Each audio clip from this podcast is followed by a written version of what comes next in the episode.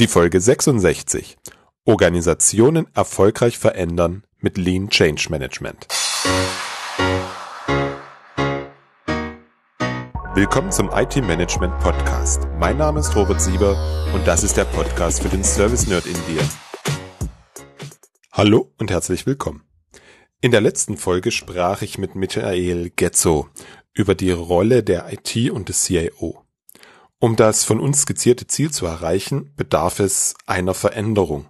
Naja, ich glaube vieler Veränderungen. Hast du eine Idee, wie groß die Veränderung in deiner IT-Organisation und deinem Unternehmen sein könnte?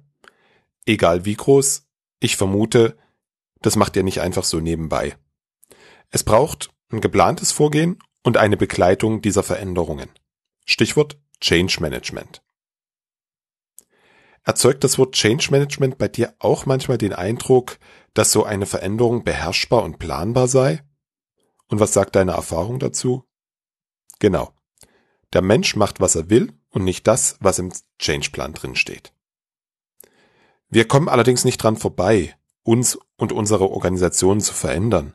Und wir kommen auch nicht daran vorbei, diese Veränderung in die richtige Richtung zu steuern und wie es so schön heißt, die Menschen mitzunehmen. Auf dem Surview-Kongress habe ich den Vortrag von Rainer Ritter gelauscht. Er berichtet im Detail über ein Change-Projekt bei einem seiner Kunden. Das Besondere daran, der Change war und ist Feedback gesteuert. Du fragst dich, was das bedeutet? Bitte noch einen klitzekleinen Moment Geduld, das erfährst du in unserem heutigen Gespräch. Rainer und ich sprechen über Lean Change Management. Eine Methode, mit der sich Veränderungen adaptiv steuern lassen und der Mensch nicht auf der Strecke bleibt. In den Shownotes unter www.different-thinking.de slash 066 findest du viele Links zu den Themen, die wir im Gespräch angesprochen haben. Hier nun mein Gespräch mit Rainer Ritter. Hallo Rainer. Vielen Dank, dass du heute dir die Zeit genommen hast, dass wir über das Thema Veränderung und Lean Change Management sprechen können. Bitte stell dich doch den Teilnehmern einfach mal selber vor. Ja, hallo. Ja, mein Name ist Rainer Ritter. Ähm, ich bin schon seit ewigen Zeiten in der IT und habe irgendwann beschlossen, mich selbstständig zu machen. Und ähm, die Selbstständigkeit hat mich immer mehr dazu geführt, in den Bereich Organisationsentwicklung reinzuschauen. Und das ist auch mein ja, mein Hauptthema heute in, in, der aktuellen Zeit. Ähm, ich beschäftige mich viel mit dem Thema, wie kann man eine IT-Organisation so entwickeln, dass es allen dient letztendlich, dass die IT wertschöpfend arbeiten kann, aber dass auch die Menschen dabei nicht zu kurz kommen. Das ist mir sehr wichtig. Na, da ist doch jetzt eigentlich die einfache Antwort auf dieses Statement, wie sich eine IT wertschöpfend entwickeln kann. Wir führen ITIL ein. ja, genau. Ja, Eitel ist schon ganz gut. ähm, damit habe ich auch begonnen in der Selbstständigkeit. Ähm, ich bin da ein bisschen ins kalte Wasser gesprungen 2009 und habe mir überlegt, okay, womit kannst du starten? Und da wir schon lange Service Management gemacht haben und ich auch diesen Titel Service Manager unter anderem hatte in, in der IT, war das natürlich das erste Standbein für meine Selbstständigkeit. Das gibt schon sehr gute Orientierung, was man IT, wie man IT so tun kann und was man in der IT so tun kann. Aber das sind ja nicht alle Rahmenbedingungen, die organisatorisch dabei helfen, ähm, dass eine IT gut arbeiten kann. Das IT bricht noch keine Silos auf oder äh, hilft noch nicht unbedingt, dass die Menschen wirklich gut und gerne miteinander zusammenarbeiten. Da gibt es ja noch andere Reibungspunkte. Ich hatte in den vielen Jahren häufiger das Gefühl, dass so eine, mit den Anführungsstrichen, Eitel-Einführung eher dazu hm. führte, dass die Menschen weniger gern miteinander arbeiteten oder dass ein Service Desk als Schutzmauer aufgebaut wurde. Wie ist deine Erfahrung? Ja, das kann passieren. Das hängt ähm, aus meiner Perspektive schon ein bisschen davon ab, wie die Unternehmenskultur so ist. Wenn vorher schon starke Silos da waren, ähm, dann wird Eitel die nicht verändern. Im Gegenteil, das kann dann sogar dazu führen, dass man ähm, Prozesse für sich auslegt in seinem Bereich und sagt, für mich funktioniert es so und ein anderer Bereich sagt, für mich funktioniert es aber so, sei es jetzt Incident oder Change Management, das sind für mich so die prominentesten Beispiele, an denen man sehr schnell sehen kann, wann es hakt in einer Organisation, weil ähm, es halt einfach unterschiedlich gehandhabt wird. Die einen nehmen Kategorien und, und äh, SLA-Zeiten im Incident Management sehr ernst und die anderen sagen, ach ja, ich habe auch noch anderes zu tun. Also ich habe da schon sehr vieles erlebt und es hängt schon viel davon ab, wie die Kultur vorher war. Wenn es vorher eine Kultur war, wo man sich gegeneinander abgegrenzt hat, dann, ähm, dann wird Eitel da sicherlich ein bisschen was verändern, aber es wird natürlich diese Kultur nicht verändern. Ich habe es auch schon erlebt in meiner Beratungstätigkeit, dass Führungskräfte sagten, wir führen jetzt Prozesse ein und dann werden endlich alle sich an eine Arbeitsweise halten. Ähm, das war dann so die Hoffnung der Führungskräfte, die hat sich natürlich so dann nicht bewahrheitet. Prozesse erledigen nicht Führungsarbeit, die getan werden muss. Das sind ja schon einige Stichworte. Führung, hm. Organisation, Kommunikation. Hm. Silos, das ist ja ein ganz großes Thema, was wir im Bereich Digitalisierung mit Probleme haben. Mhm. Warum sind Silos problematisch? Und was verstehst du unter einem Silo?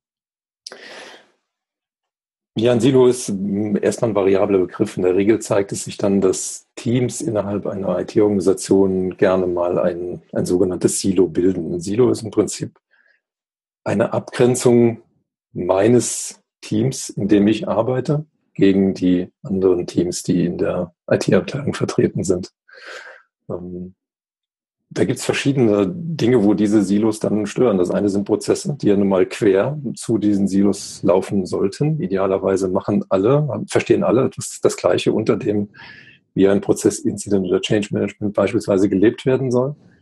Idealerweise machen alle mit bei Release und Deployment Management. Ich erlebe es halt schon mal gerne, dass dann die Entwickler da zwar in dem Punkt die Entwickler ähm, die Prozesse besser einhalten und Infrastrukturbereiche oder Operating-Bereiche eher sagen, ach, das Release Deployment Management, das brauchen wir doch gar nicht.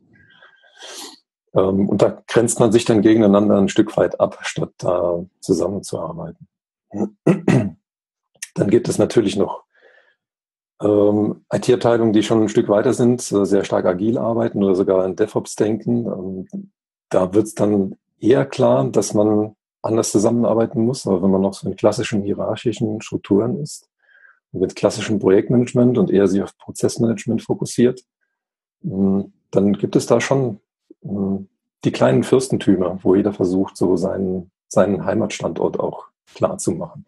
Das hat natürlich auch was mit Zusammengehörigkeit zu tun. So ein Team ist ja irgendwo die Heimat des Mitarbeiters in Anführungszeichen innerhalb der IT-Organisation. Und Gruppen versuchen sich ja immer irgendwie eine Identität zu schaffen. Und äh, diese Identität, da muss man halt dann aufpassen, dass die nicht dazu führt, dass man sich zu stark abgrenzt. Hm. Und problematisch wird das Ganze ja dann, wenn wir Services abbringen wollen. Mhm. Weil jedes einzelne Team hat ja eine Komponente in diesem ja. Service zu erbringen. Ja. Wunderbar zu sehen im Servicebaum. Und dann im Fehlerfall häufig schon erlebt, mein Exchange-Server läuft. Mhm, genau. Okay, ja, der Nutzer kann aber trotzdem nicht mailen. Mhm. Bei mir ist alles in Ordnung. Mhm. Und das sind natürlich dann die ähm, ja, negativen Auswirkungen des Ganzen. Mhm. Ich vergleiche das immer ganz gerne mit ähm, einer Fabrik oder einem Industrieunternehmen. Ähm, manchmal ist das ja tatsächlich nicht so ganz klar, wozu diese Prozesse eigentlich dienen und vergleiche dann IT so ein bisschen ist natürlich ein Vergleich, der immer hinkt, wie jedes Modell, aber vergleiche Eitel dann ganz gerne mit den Produktionsprozessen eines Unternehmens, eines, eines produzierenden Unternehmens. Da müssen die Produktionsprozesse auch Hand in Hand laufen und müssen quer durch das ganze Unternehmen funktionieren. Und diese Produktionsprozesse erzeugen ja das wertschöpfende Produkt, das, das was hinten bei der Fabrik letztendlich rauskommt, was der Kunde kaufen möchte. Mhm. Und so ist es ja auch ein Stück weit mit den IT-Services. Und wenn ich mich jetzt als Hörer angesprochen davon fühle und jetzt gerade denke, ja, ich habe so eine ganze Reihe von Silos und ich weiß ja, dass das alles Mist ist. Wie kriege ich diese Silos aufgelöst oder verändert? Also der Startpunkt ist erst einmal, ich muss hinschauen wollen. Ähm, und das ist meiner Erfahrung nach häufig erst dann der Fall, wenn die Probleme so groß geworden sind, dass ähm, entweder der Kunde es merkt und sich beschwert, dass die IT nicht das liefert oder so liefert, wie, wie der Kunde es vielleicht erwartet. Oder man merkt intern, ähm, dass in der Zusammenarbeit etwas nicht funktioniert und das hat irgendwelche Auswert Auswirkungen letztendlich auf die, auf die Qualität, die da geliefert wird. Also wenn es um das Thema geht, ähm, tatsächlich ähm, intern in der IT die Zusammenarbeit zu verbessern, dann sind, ich nenne das gerne in der Regel erst einmal Schmerzen da. Ich habe es auch schon erlebt, aber selten erlebt, ähm, dass da proaktiv dran gearbeitet wurde. Es sind in der Regel erst einmal Probleme da. Und dann, wenn diese Bereitschaft hinzuschauen da ist, dann kann ich über ja, eine Veränderung nachdenken und dann letztendlich über Veränderungsmanagement. Wobei ich diesen Begriff Management nicht so mag, aber da ich kein Dogmatiker bin, lasse ich ihn einfach mal stehen. Es gibt ja viele, die ein Problem damit haben, dass es Change Management heißt und man kann Change auch nicht so managen, ähm, wie das englische Wort das letztendlich suggeriert, äh, dass ich etwas im Griff haben kann oder, oder verwalten kann oder projektartig steuern kann. Ähm, aber letztendlich geht es darum, natürlich eine Veränderung in irgendeiner Form so zu organisieren, dass sie zu dem erhofften Ergebnis führt. Mhm. Du hast gesagt, ich muss hinschauen wollen. Ja. Das, das finde ich einen ganz schönen Satz, weil es trifft, glaube ich, eines der Grundprobleme, die wir haben. Mhm. Das war vor vielen Dingen, solange sie nicht wirklich wehtun, mhm. einfach sagen, ach, gibt es nicht. Nein, nein. Mhm. Ja, es gibt so eine natürliche Scheu bei vielen Mitarbeitern und Führungskräften. Das zieht sich eigentlich durch alle Ebenen. Ähm, diese zwischenmenschlichen Dinge, die da sind, irgendwie anzugehen, weil man, weil man vielleicht auch nicht so das, ähm, das Handwerkszeug hat, das, ähm, das zu bearbeiten, so wie man das Handwerkszeug halt bei der Technik hat. Das ist sicherlich das eine. Das zweite ist, dass Erfahrung fehlt. Und das dritte, das ist dann meine ganz persönliche Erfahrung, genau das ist aufwendig. Mhm. Das braucht viel Zeit, das braucht viel Arbeit, gerade als mhm. Führungskraft, um da Veränderungen zu, ja, in Gang zu setzen. Mhm. Und dann, was du auch sagtest, Veränderungsmanagement ist ja jetzt nichts, mach dies, mach jenes, dann passiert dieses. Genau. Sondern auch das ist ja wieder Führungsarbeit. Mhm. Hm, wie, wie, sie, wie, kann, wie kann eine Veränderung in der Praxis aussehen? Also prinzipiell, wenn der, wenn dieser Punkt da ist, wir wollen, wir haben erkannt, da ist etwas und wir wollen etwas daran verändern, ähm, dann ist der nächste Schritt im Grunde genommen, sich Bewusstsein darüber zu verschaffen, ähm, was funktioniert denn da eigentlich nicht und ähm, wo wollen wir denn eigentlich hin? Wie sieht denn unser Zielzustand aus? Man muss also eine gewisse Bereitschaft auch mitbringen, sich erst einmal mit diesem Thema auseinanderzusetzen. Und das kostet natürlich auch schon wieder Zeit. Das ist ja etwas, das alle am wenigsten irgendwie haben. Ähm, dann kann ich letztendlich anfangen, mir erste Ideen zu, zu machen. Ähm, wie könnte ich denn tatsächlich diese Veränderung anschubsen und äh, wie könnte ich diese Veränderung an das, an das Ziel führen? Und da bin ich halt speziell äh, der Meinung, dass man das halt eben nicht planen kann, sondern dass es da eine andere Vorgehensweise braucht. Mhm. Das ist letztendlich das, das Lean Change Management, das mir an dieser Stelle da so gut gefällt. Mhm. Ähm, bevor wir zum über Lean Change Management sprechen, gehen wir mal an den Anfang zurück. Mhm. Wenn ich jetzt sage, okay, ich, ich spüre, dass hier etwas schmerzhaft schief läuft, mhm. Hm, wie, wie, wie, wie bekomme ich meine Mitarbeiter, meine Kollegen dazu zu sagen, okay, wir gucken uns das jetzt an, was läuft schief, wo wollen wir hin, was wollen wir verändern? Also die, die Initialzündung ist ja selten eine Revolution von unten, sondern geht meistens dann von, von den Führungskräften aus.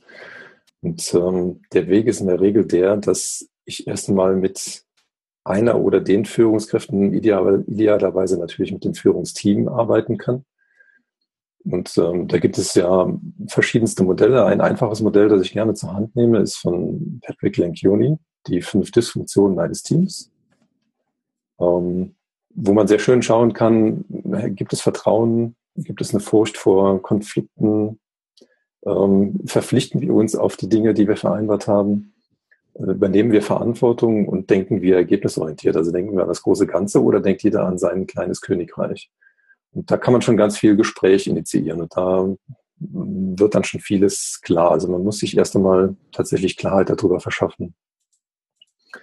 Ähm, was ist denn hier das Problem, wenn es ein Problem in der Zusammenarbeit ist. Change kann ja auch andere Ursachen haben. Die IT bekommt neue Aufgaben oder muss sich anders aufstellen oder verkleinern, vergrößern, wie auch immer. Also Change Management kann ja verschiedene Anlässe haben. Wenn es natürlich um das Thema Zusammenarbeit geht, dann ist dieses Modell der fünf Dysfunktionen wunderbar geeignet, um einfach mal ins Gespräch zu kommen und die Themen anzusprechen.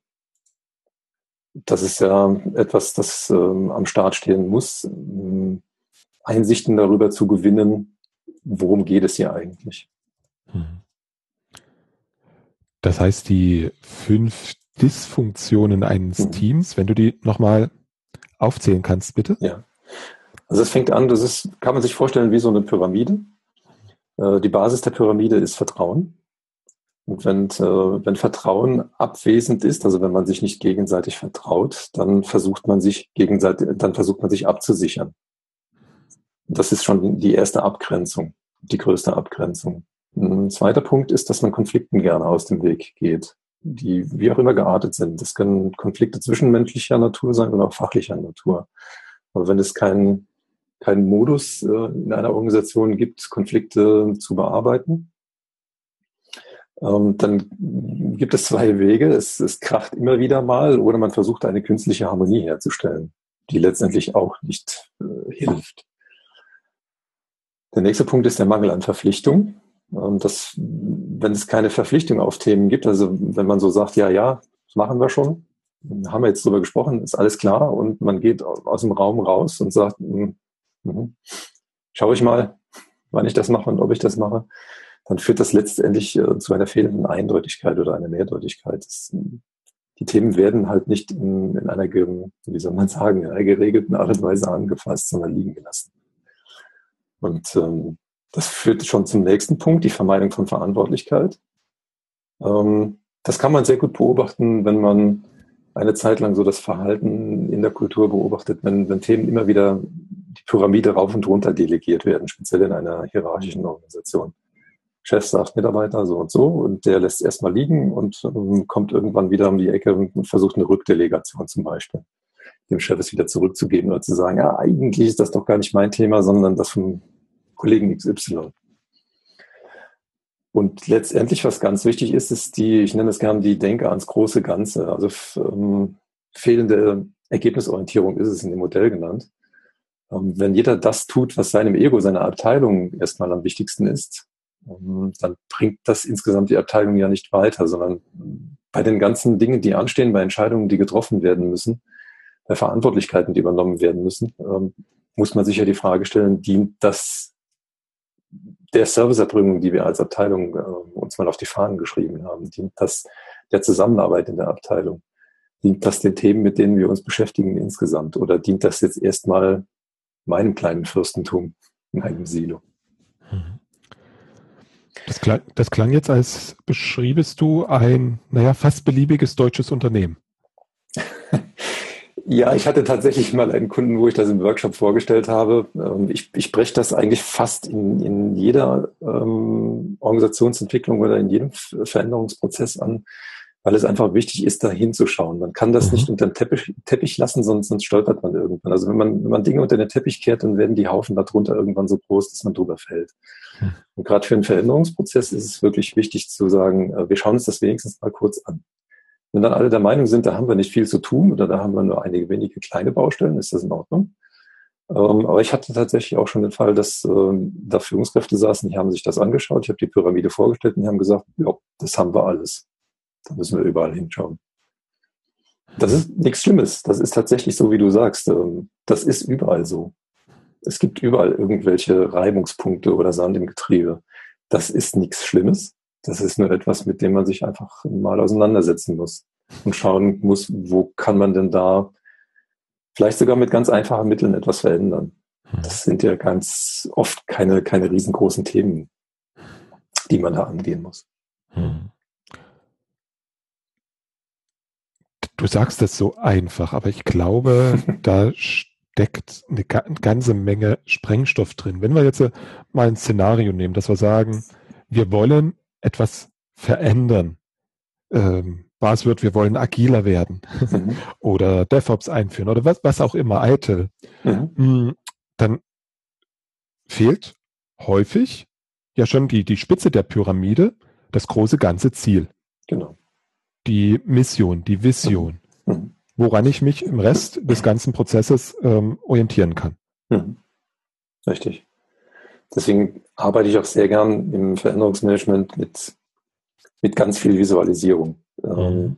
Ich nutze gern sogenannte Canvas-Technik. Ähm, das ist ja nun mal heute alles mit englischen Begriffen belegt, also letztendlich große Plakate, wenn man so will, wo man äh, die Darstellung des, des, des angestrebten Ziels visualisiert. Und ähm, das ist natürlich ein erster eine erste Probe für die Kultur des Unternehmens. Wie viel Visualisierung verträgt dieses Unternehmen oder lässt das Unternehmen beziehungsweise die Führung oder die Kultur zu? Da, da gibt es auch die Bandbreite von, ja klar, super, das hängen wir dahin, wo alle Leute das sehen, wo jeder jeden Tag dran vorbeiläuft.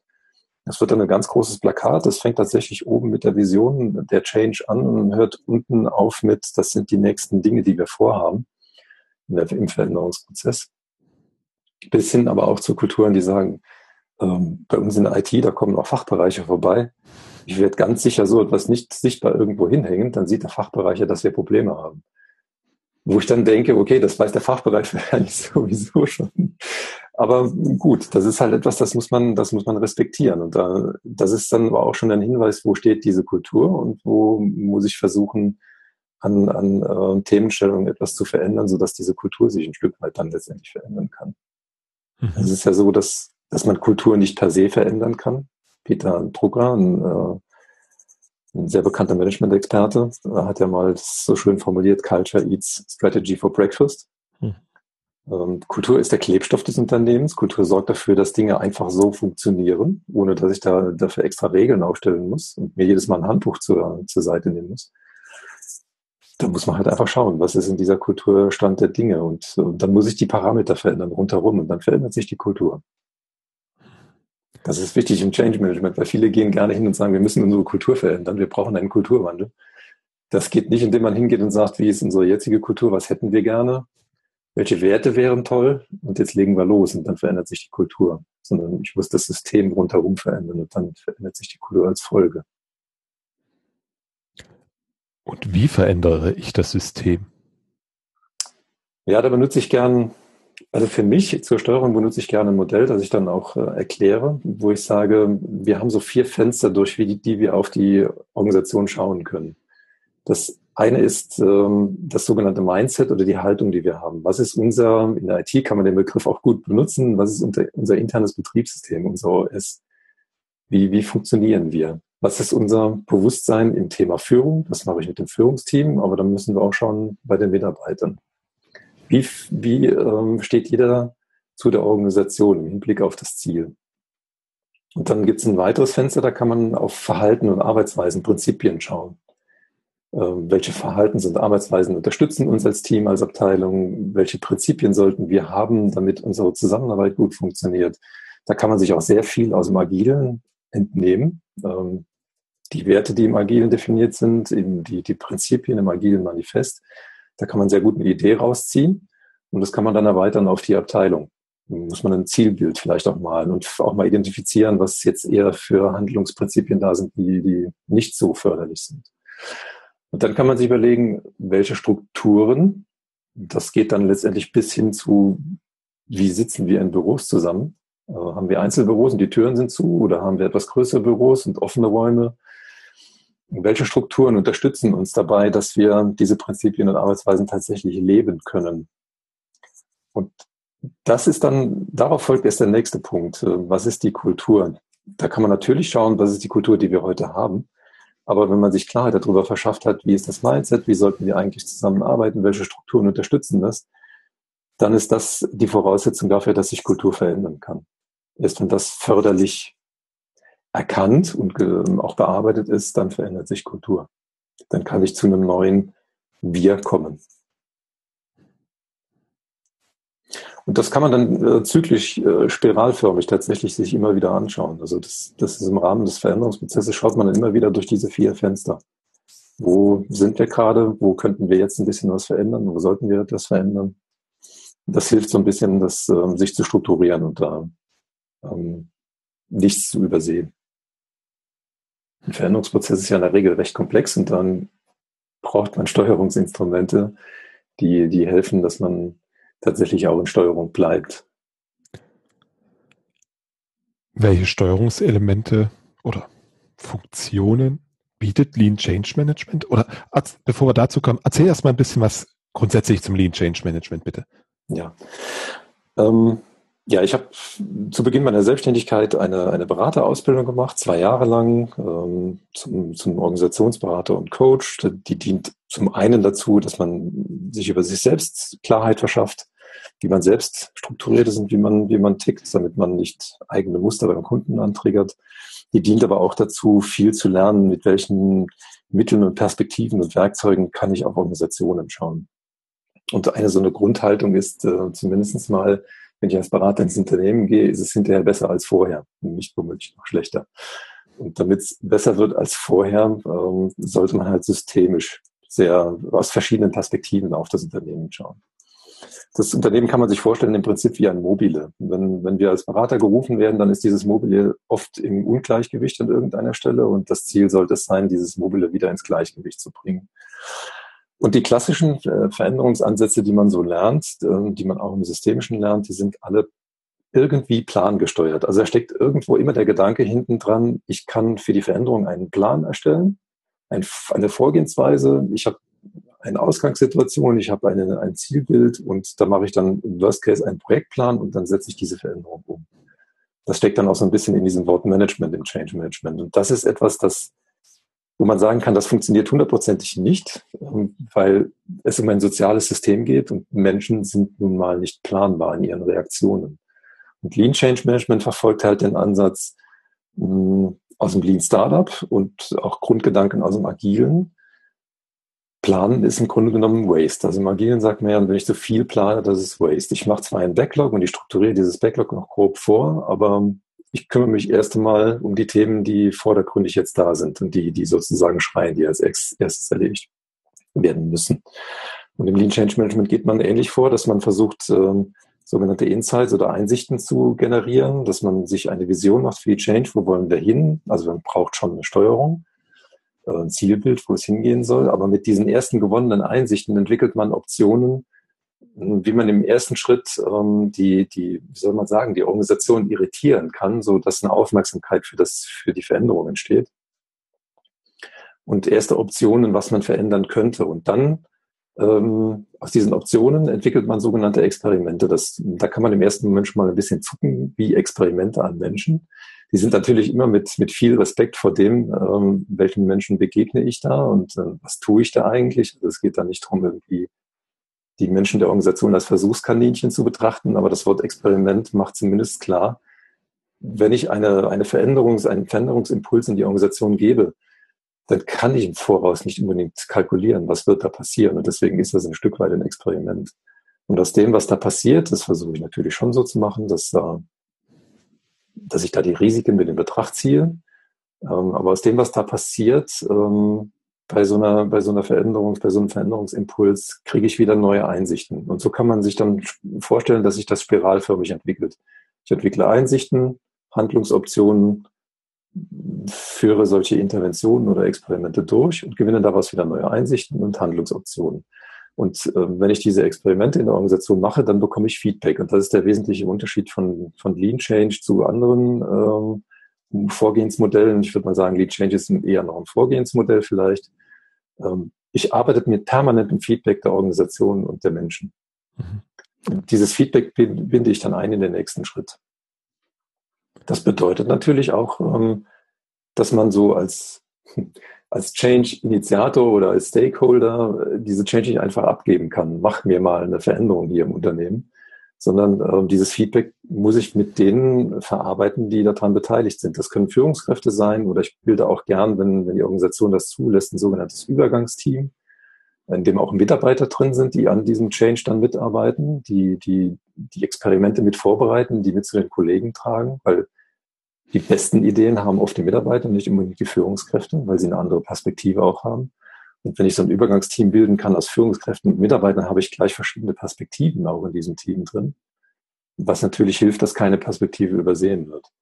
Und im Lean Change kann ich halt immer wieder dieses Feedback einarbeiten und dann ähm, können wir uns überlegen, was machen wir als nächstes. Das bedingt natürlich die Bereitschaft, dass man diese Zeit aufbringt. Aber das führt letztendlich dazu, dass man mit dem Feedback sehr viel sicherer an das Ziel kommt, ähm, das man sich vorgenommen hat. Und vor allen Dingen ist es ist ständig offen dafür, dass man auf dem Weg erkennt, das Ziel ist vielleicht gar nicht so das Optimale. Wir müssen auch das Zielbild korrigieren. Mit dieser Vorgehensweise kann ich da wunderbar darauf reagieren, dass sich das Zielbild verändert. Das ist für mich gar kein Problem, sondern im Gegenteil, das heiße ich eher willkommen, weil das heißt, ich habe hinterher ein besseres Ergebnis. Ich versuche also nicht verkrampft irgendwie genau das zu erreichen, was ich mir am Anfang irgendwann mal ausgedacht habe. Mhm. Und was mir sehr gut an dem Modell gefällt, ist, es ist vollkommen offen für alles, was sich schon in der Vergangenheit bewährt hat. Es gibt ja verschiedenste Modelle im Veränderungsmanagement. Und aus diesen Werkzeugkästen kann ich mich ähm, bedienen im Lean Change Management. Da gibt es überhaupt kein, keine präferierten Tools oder sonst irgendetwas, sondern ich schaue mir einfach an, was könnte hier am besten funktionieren. Das nehme ich dann mit dazu. Du hast jetzt, wenn ich das richtig verstanden habe, einen Kreis beschrieben, der beginnt bei den sogenannten Insights. Mhm. Also was brauche ich, um diesen Change durchzuführen, erfolgreich zu, mhm. ähm, zu etablieren? Und worum geht es eigentlich im ersten Schritt? Über die Optionen, also was wollen wir ändern, wie wollen wir es machen, mhm. ähm, was soll nicht geändert werden, auch ja. die negative Frage ja. zu stellen um dann daraus sogenannte Experimente zu entwickeln. Mhm. Würde ich jetzt mal sagen, kleine Mikroänderungen. Mhm, genau. Und dann daraus zu lernen, zu gucken, was passiert jetzt mit der Organisation? Mhm. Wie reagiert sie darauf? Mhm. Und was kann ich darum wieder für neue Einsichten gewinnen? Und was hat das wieder Auswirkungen auf meine Optionen? Und so quasi wie ein Rad bewegt sich das Ganze dann vorwärts. Genau, richtig. Und das ist der, äh, da kommt auch das Lean in diesem äh, Wort Lean Change Management her. Der Grundgedanke ist tatsächlich der Lean Startup Cycle, der ja mhm. auch auf diese Art und Weise funktioniert. Ich baue mal einen Prototypen und schaue, wie würden potenzielle Kunden darauf reagieren. Mhm. Diese Grundidee des Lean Startup steckt genau hinter dem, mhm. was du jetzt beschrieben hast. Sehr gut beschrieben hast. Ich habe hier ja noch die Darstellung von deinem Vortrag auf, vom Servio-Kongress. Mhm wo ich ein bisschen gespickt habe. ähm, damit die, die die, äh, die Darstellung jetzt nicht haben, sich was drunter vorstellen können, ein bisschen mehr. Kannst du das an einem Beispiel vielleicht noch illustrieren, wie ja. das aussehen kann? Also es kann dann zum Beispiel so aussehen, dass man im Verlauf des Change an einen Punkt kommt und sagt, oh ja, also wenn wir so und so zusammenarbeiten wollen, dann müssten wir die, ähm, die Struktur unserer Büros verändern beispielsweise. Mhm. Wenn sich da jetzt dann nur ein, in Anführungszeichen, nur ein Führungsteam drum Gedanken macht, so habe ich das dann auch schon mal erlebt, ähm, dann kann das nicht unbedingt äh, auf das, das Wohlgefallen der Mitarbeiter stoßen, weil die sagen, ey, das habt ihr euch toll überlegt, aber so kann ich eigentlich nicht arbeiten. Ähm, und was, was man dann zum Beispiel tut, ist, man macht das transparent. Als nächstes haben wir vor, das und das zu tun. Und dann kommt, das, das wird dann wirklich allen Mitarbeitern letztendlich sichtbar gemacht es wird nicht unbedingt jeder proaktiv aufgefordert, sag mir mal deine Meinung dazu, aber dadurch, dass es durch diese Canvas-Technik irgendwo an einem zentralen Punkt sichtbar ist und die, die Lust und Neugierde haben an der Change, da hinschauen können, kam dann das Feedback zurück, ähm, das habt ihr euch toll ausgedacht, aber wenn wir das so und so machen mit der Sitzordnung, dann funktioniert das und das nicht. Und das ist so eine Art Feedback, die wir dann sofort wieder eingearbeitet haben und gesagt haben, gut, dass wir das nicht so auf klassischem Weg einfach jetzt sind das in Anführungszeichen das Volk gestreut haben und das dann losgetreten haben, und hinterher wären alle unzufrieden damit. So dass man dann halt ähm, tatsächlich das, was die Betroffenen in Anführungszeichen davon, davon halten, gleich einbauen kann in die Change. Mhm. Oder halt auch, ähm, wenn wir so in Übergangsteams arbeiten, dann machen wir das oft so, dass wir mal mit den Führungskräften ein Stück entwickeln und mal nur mit den Mitarbeitern ein Stück entwickeln und das dann gegenseitig vorstellen lassen wie die einen darüber denken, über den nächsten Schritt und wie die anderen darüber denken, so dass dann ein differenzierteres Bild herauskommt. Und erst mit dem, was dann an Erkenntnissen da ist, wird dann der nächste Schritt getan. Mhm. Das heißt, alleine dieses Visualisieren, diese Veränderung haben wir jetzt vor, mhm. ist ja schon ein kleines Experiment, oder? Ja, klar, auf jeden Fall. Also man schaut tatsächlich, wie, wie, wie reagieren die, die hinterher davon betroffen wären von diesem Schritt. Mhm. Manchmal werden Experimente auch eingeführt. Man schaut dann erst, wie gut hat das funktioniert. Also, das ist ganz unterschiedlich. Das hängt davon ab, was gerade als Experiment versucht wird. Na, mit dem Letzteren haben wir ja alle Erfahrung. Wir mhm. beschließen irgendetwas und setzen es um. Also diese Form von Experimenten kennen wir, glaube ich, sehr gut. Aber das jetzt so eine einfache, in Anführungsstrichen, hm, Visualisierung oder hm, Bekanntmachung, das haben wir vor. Mhm. Auch schon ein Experiment sein, das ist für mich ja. jetzt eine interessante Erkenntnis. Ja.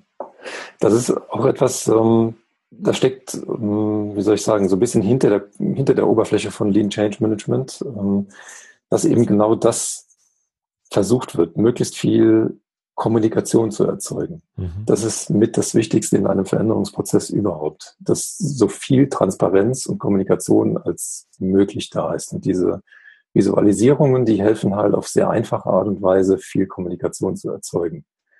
Denn nur wenn darüber und ähm, geredet wird und mit den, mit den, ähm, die es letztendlich betrifft, darüber gesprochen wird, was da passiert, erzeuge ich das Vertrauen. Und da sind wir dann wieder bei den fünf Dysfunktionen. Also wie erzeuge ich überhaupt Vertrauen? Und das, das, der beste Weg, Vertrauen zu erzeugen, ist letztendlich möglichst viel Transparenz und Kommunikation mhm. zu erzeugen. Da haben manche am Anfang etwas Angst davor und müssen auch dann in diesen kleinen Schritten lernen, dass Transparenz und Kommunikation letztendlich zu was Gutem führen und nicht etwas sind, ähm, wenn man Intransparenz erzeugt oder wenig kommuniziert, dass es einfacher macht, weil letztendlich macht es, macht es es schwerer, wenn man wenig Transparenz hat und wenig Kommunikation. Man denkt immer, das ist mehr Arbeit, aber es zeigt sich letzten Endes, dass Transparenz und viel Kommunikation weniger Arbeit sind. Unterm Strich. Hm. Weil man wieder, weniger Widerstände erzeugt. Da werfe ich jetzt mal ganz ketzerisch eine aus aktuellen Anlass motivierte Bemerkung ein. Mhm. Transparenz ist doch eigentlich nicht wirklich gewollt, oder? Mm, ja, also die klassische, da gebe ich dir schon recht, die klassische Denke ist ähm, tatsächlich noch so, und da muss man tatsächlich schauen, auf welcher Entwicklungsstufe. Das ist jetzt nicht ähm, bitte negativ zu verstehen. Also man muss sich ja speziell als Berater tatsächlich anschauen, wo steht das Unternehmen gerade. Und Stufe heißt hier, sagen wir mal, Level oder also das ist nicht im Sinne von gut oder schlecht zu verstehen, sondern jedes Unternehmen steht auf einer anderen äh, tatsächlich Bewusstseins- und Entwicklungsstufe. Und ähm, je nach Stufe, auf dem sich das Unternehmen bewegt, ist es streng hierarchisch, ist diese Denke tatsächlich da. Ja.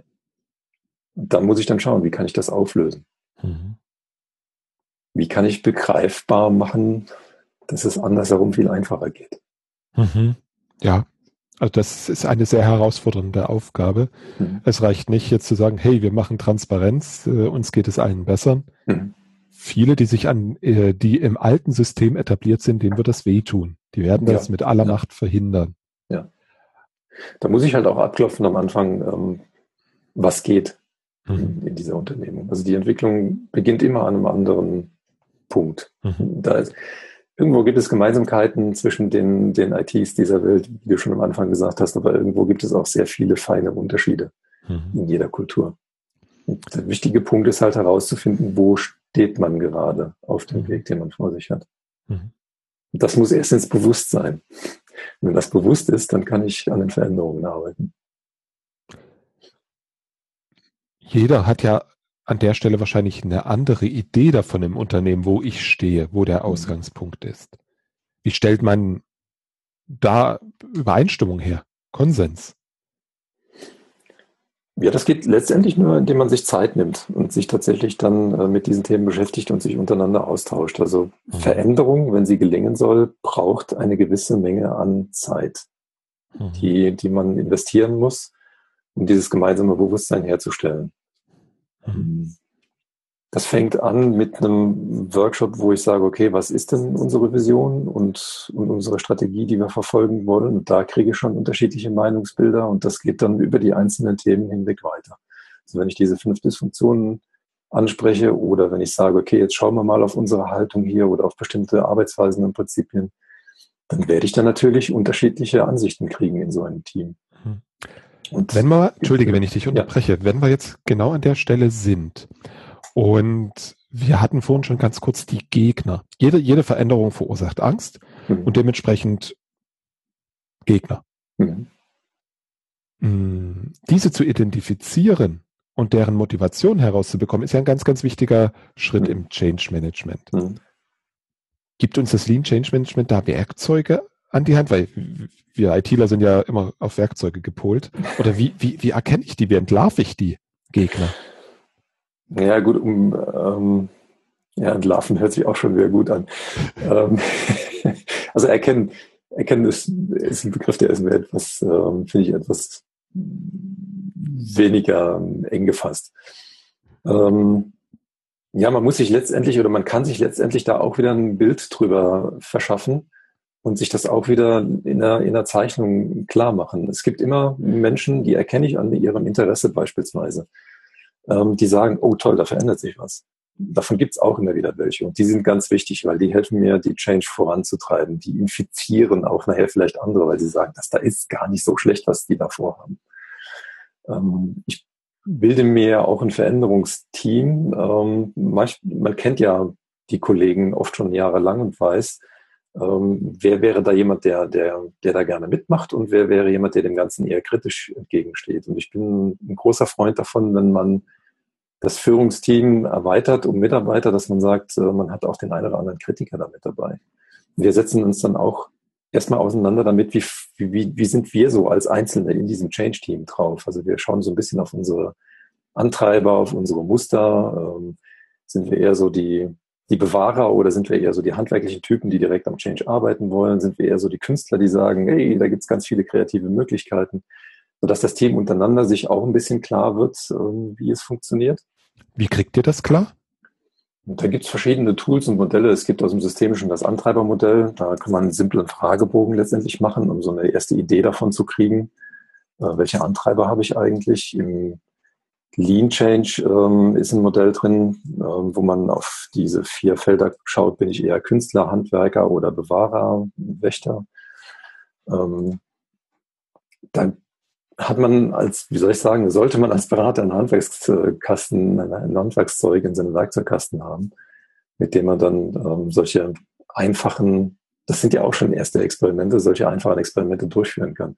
Wenn ich so etwas anspreche und ich kriege die totale Ablehnung, habe ich auch wieder ein, für mich als Berater ein Bild davon, wo die Organisation steht oder vielleicht so ein bisschen zögerlich, was macht er jetzt für ein Psychogramm? Aber ja, lassen wir uns mal drauf ein, schauen wir mal bis hin zu, oh, das ist ja cool, wenn wir das wissen, dann ähm, das macht uns ja das Leben leicht. Also da gibt's ja dann schon eine Bandbreite, das ist schon das erste Experiment, oder eins der ersten Experimente, da ist schon eine Bandbreite da, wo man schauen kann, wo steht die Organisation. Wie offen ist es hier? Darf man sowas überhaupt im Team machen? Wollen die Leute überhaupt, äh, dass im Veränderungsteam der andere weiß, der hat jetzt einen Perfektantreiber oder eher einen Antreiber nach dem Motto, mach's allen recht oder beeil dich? Ähm, aber es ist halt wichtig, dass man weiß, wodurch man selbst gesteuert wird und getriggert wird, mhm. bevor man daran geht, ähm, die Abteilung zu verändern. Und um dann nochmal auf deine Frage zurückzukommen, ähm, wir alle haben ja irgendwie Meinungen über, über die anderen Menschen, über die Kollegen, die wir haben. Und da kann man sich natürlich zuerst auch wieder mal ein Bild machen, kann aufzeichnen, wo wären, wen, wen vermuten wir denn, der, der bei dieser Change am Anfang mit dabei ist und mitzieht? Wen vermuten wir eher so in einer, in einer großen, breiten Masse, die irgendwann mitziehen werden? Und wen vermuten wir am Ende, anderen Ende der Skala, die sich dem Ganzen entgegenstellen werden? Und das muss man natürlich auch wieder überprüfen, ob das diese Annahmen richtig waren. Man erkennt das dann schon an Aussagen und Verhaltensweisen das kann man jetzt nicht so, da gibt es leider keine Liste, die man einfach aus der Tasche ziehen kann, wo man sagen kann, wo man sagen kann, hier musst du die Fragen hier abtackern und äh, Checklisten und Kreuzen dran machen und dann weißt du das, sondern dann muss man einfach hinhören. Das ist auch ein Gefühl, das man mit der Zeit bekommt. Also diese Komplexität macht es einfach nur schwer. Ja, genau. Aber dieses äh, Vorgehensmodell, dass man sich halt wirklich dann so in, in spiralförmig da annähert und immer ein Stückchen weiterarbeitet, das macht es dann wieder ähm, letztendlich händelbar. Hm. Und man kann dann, wenn es dann tatsächlich losgeht mit der Change, in der Regel entsteht die ja erstmal in, vielleicht in einem einzelnen Kopf, dann im Kopf des Führungsteams, dann im Kopf des Veränderungsteams. Und wenn es dann tatsächlich losgeht, dass, ähm, dass man das in die Organisation bringt, dann gibt es auch diesen, das ist auch im Buch beschrieben, sehr schön, das ist Lean Coffee, wo man einfach ohne große Ankündigung ähm, sagt, hier wird sich was verändern, wer hat Interesse daran, äh, sich darüber zu informieren, was sich hier verändern wird. Ähm, ihr habt ja vielleicht schon gehört, wir führen, keine Ahnung, ITIL ein oder wir wollen agiler werden. Und ähm, das geht jetzt los und dazu wird es ein paar Informationen geben. Da kann man schon schauen, wenn man das nicht so formal macht, diese Einladung, so klassisch, äh, wir haben jetzt Abteilungsmeeting und dann wird von einer Person in Position aus gesagt, so ist es jetzt, dann sieht man schon, wer kommt denn da eigentlich. Und bei denen, die da so etwas zwangloser kommen, habe ich dann Aussagen und da höre ich dann auch vielleicht Befürchtungen und Fragen und auf die, das sind schon meine ersten Erkenntnisse, mit denen ich dann arbeiten kann. Mhm. Oder da schälen sich vielleicht auch welche heraus, ähm, die sagen, das ist cool, da wollen wir dran mitarbeiten. Mhm. Die kann ich natürlich dann entsprechend auch fördern und mit einbinden. Mhm. Erzähl ein bisschen was bitte zum Buch, ja. weil ich glaube, dass das die einfachste Methode ist, dass ich mich oder andere Hörer jetzt dem Thema Lean Change Management nähern kann. Ja, vielleicht erzähle ich überhaupt erstmal, wie ich dazu gekommen bin. Ich habe das Buch ja nicht geschrieben, sondern mit einem Beraterkollegen zusammen ins Deutsche übersetzt. Mhm. Ähm, wir haben als Berater im IT-Bereich oder der Kollege kommt aus dem Projektmanagement-Bereich äh, relativ früh angefangen, uns mit Agilität zu beschäftigen. Und ja, in diesem Rahmen sind wir irgendwann auf den Jason Little, Little gestoßen, der dieses Buch geschrieben hat, in Kanadier. Und der war mal, ein, da war mal eine der seltenen Gelegenheiten, wo er in Deutschland war und das äh, vorgestellt hat und auch so eine Schulung dazu gemacht hat. Wie sieht denn dann so ein Lean Change Agent aus? Was sollte der wissen? Und äh, wir sind dann nach Hamburg gefahren in sein Seminar und wir beide haben eine systemische Ausbildung und wir waren sofort total begeistert davon, von, von dieser Offenheit. Also Jason ist von sich als Person ein sehr offener Mensch äh, und dieses, dieses ganze Modell ist geprägt von, von, von Offenheit und von Transparenz und das hat uns fasziniert, weil wir halt schon in der Vergangenheit die Erfahrung gesammelt haben, dass äh, geplante Change nicht so gut funktioniert. Und wir haben spontan äh, ihn gefragt und gesagt, wir finden das so toll. Hm, es gibt aber halt nun mal in Deutschland eine Hemmschwelle, englischsprachige Bücher zu lesen ähm, wie wäre es, wenn wir das übersetzen? Und er hat ohne zu zögern gesagt, ich schicke euch die, die, die Rohdatei, ähm, ich rede mit dem Verlag, fangt schon mal an, das kriegen wir irgendwie hin. Also das ist auch sehr spontan und auch lean entstanden. Ähm, wir haben erstmal angefangen zu übersetzen, dann hat sich irgendwann ein Verlag und ein Lektor gemeldet und äh, so hat sich das dann entwickelt. Und Kerngedanke des Buches ist, ähm, zum einen mal zu beschreiben, warum klassisches Veränderungsmanagement eigentlich nicht so gut funktioniert ähm, und was für, was für Dinge es alles gibt, wie man auf Organisationen schauen kann. Und daraus entwickelt er letztendlich dann das Modell, wie kann man, ähm, wie kann man Change aufbauen, die tatsächlich Feedback gesteuert ist. Und da ist dann der Ansatz auch beschrieben, dass es aus dem Lean Startup kommt, wie man vorgeht. Ähm, das Buch ist sehr leicht geschrieben. Es ist auch ein, orientiert sich auch an einem konkreten Beispiel. Also Jason war in einem Veränderungsprozess bei einer hm, ja, Versicherung kann man sagen. Das ist ein relativ spezielles Konstrukt in Kanada, aber es ähnelt einer Versicherung. Äh, bei einer Versicherung und das ist natürlich auch ein, da hat man schon gleich eine Vorstellung von einer Kultur, ne, wie, so eine, wie so eine Versicherung funktioniert. Und anhand dieses Beispiels zeigt er dann auch konkret, ähm, wie dieses Veränderungsmanagement funktioniert, so dass das eher ein, ein leicht zu lesendes Buch über Veränderungsmanagement ist und kein so so ein, so ein starres Fachbuch, in dem ganz enge Prinzipien beschrieben werden. Und der, da sind auch ganz viele Ideen drin, die man sich schon mal herausnehmen kann. Da sind ganz viele Canvases drin. Wer ein bisschen was von Agil kennt, wird da vieles von Kanban wiedererkennen.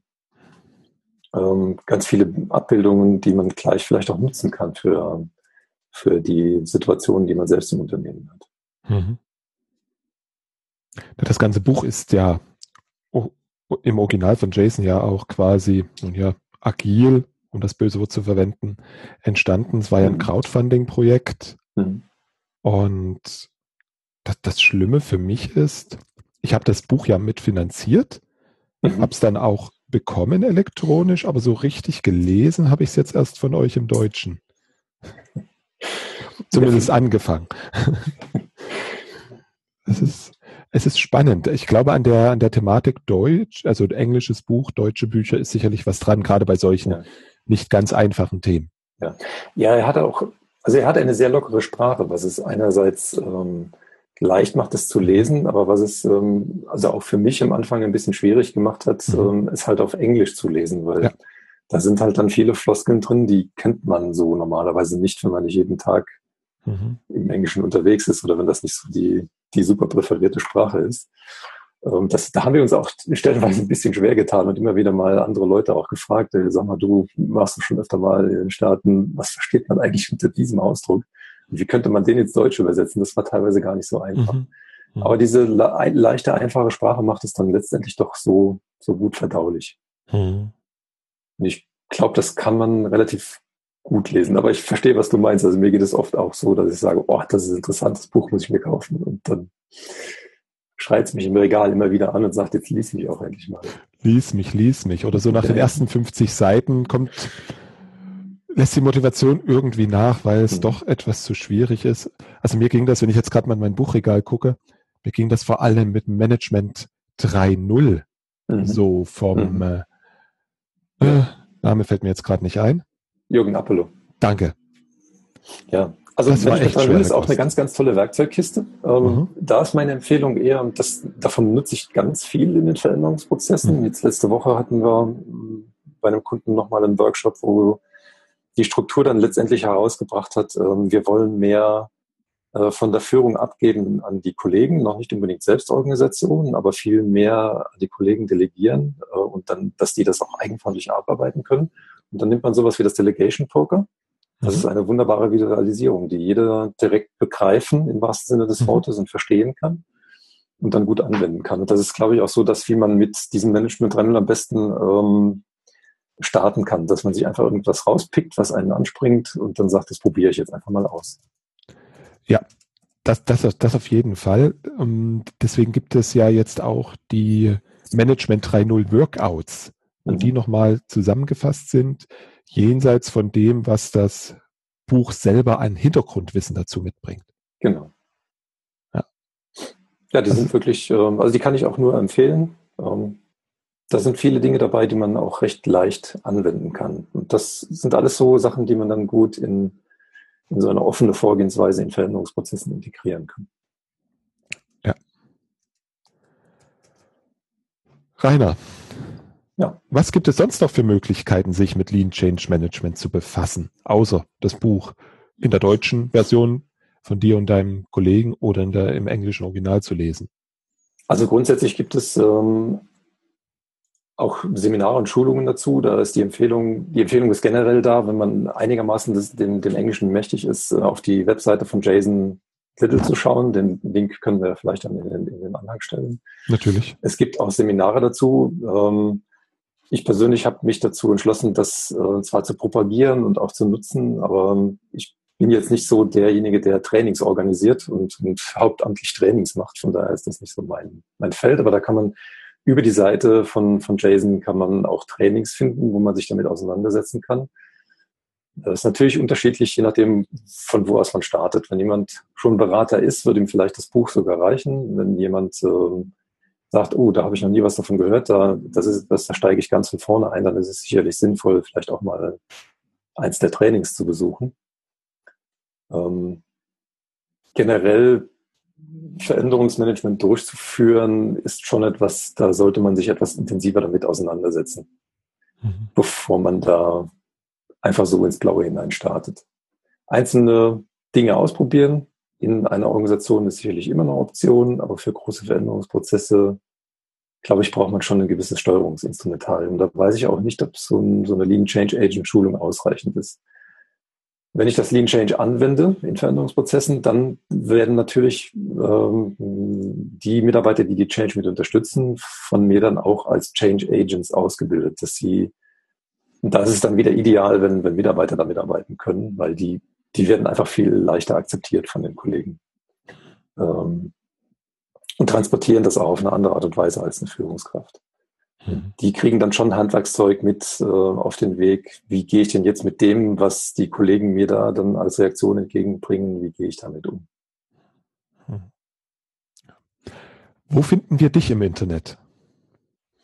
Mich findet man zurzeit noch äh, nur unter der Seite imanaged.net, also i- und dann managed in der Vergangenheit.net. Und da sind meine IT-Schwerpunkte aufgeführt.